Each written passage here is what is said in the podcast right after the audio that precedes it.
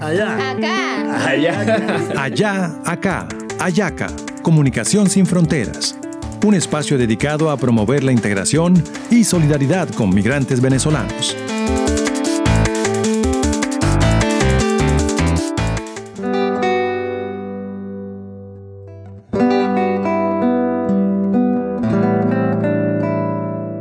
El semillero de comunicaciones de Villa Caracas y Bocaribe presentan Entre suspiros y merengues, otro capítulo de la serie sonora para promover la solidaridad con las hermanas y hermanos venezolanos y contrarrestar discursos de odio y xenofobia en la ciudad de Barranquilla.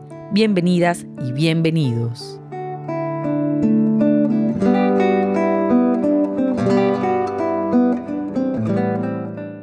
Hola, mi nombre es Ailis Palmar, tengo 20 años, a la edad de 14 años en el colegio sufría de bullying por mi forma de hablar debido a que yo soy venezolana. En el tiempo en que yo asistía al colegio mm, recibía bastante burlas tanto en el hogar sustituto en el que yo me encontraba como en el colegio. En ese tiempo se burlaba mucho porque en Venezuela hay unas cosas que se dicen distintas como se dicen acá en Colombia y me decían que por la forma en que yo hablaba que yo no sabía hablar. Y en el hogar sustituto me decían, aprenden a hablar, que tú no sabes hablar. O sea, yo sí sabía hablar, pero hablaba distinto debido a que vengo de otro país, o sea, Venezuela. Entonces, en el colegio, es cuando el profesor no estaba, recibía burla, que, que hagan la enojar para que digan aguará. Y son cosas que constantemente se, se venían dando. Al momento que yo salía del colegio, no podía decir hay un descanso, suspiro, porque llegaba al, hogar sustituto y, se repetía la situación se burlaban que, eso no se dice así, que la maracuya no se le dice parchite. Yo, pero es que, es que así la conozco yo.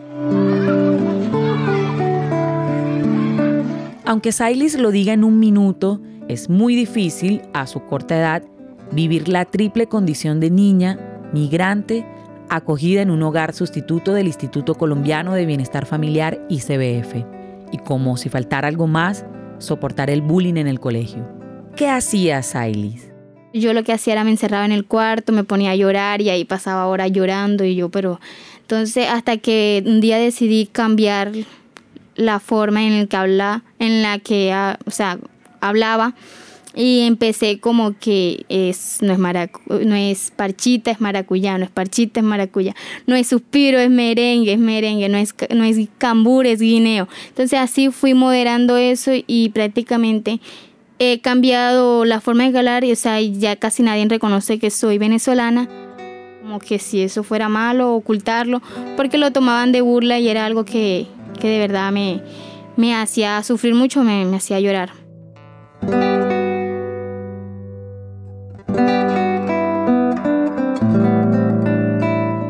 Bullying es un término inglés que se define como matoneo, maltrato, acoso o abuso hace referencia al grupo de personas que molesta, hostiga o atormenta a otra.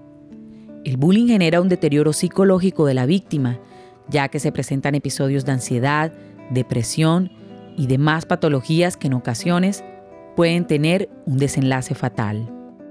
Aprendí que no nos debemos discriminar ni nada de eso.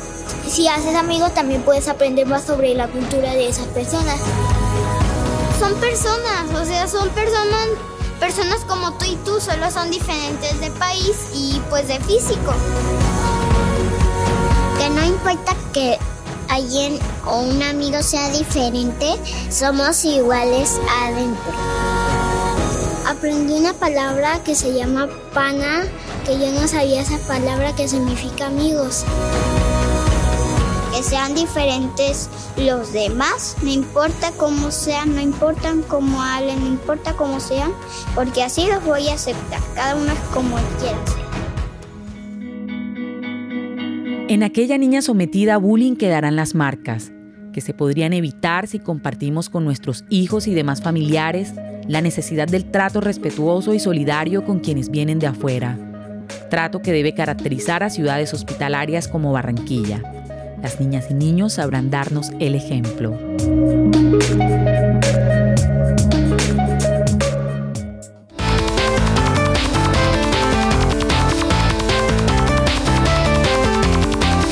Un podcast realizado por Bocaribe Radio con el apoyo de USAID, y su programa Conectando Camino por los Derechos, implementado por PAD, Abarroli, Freedom House e Internews.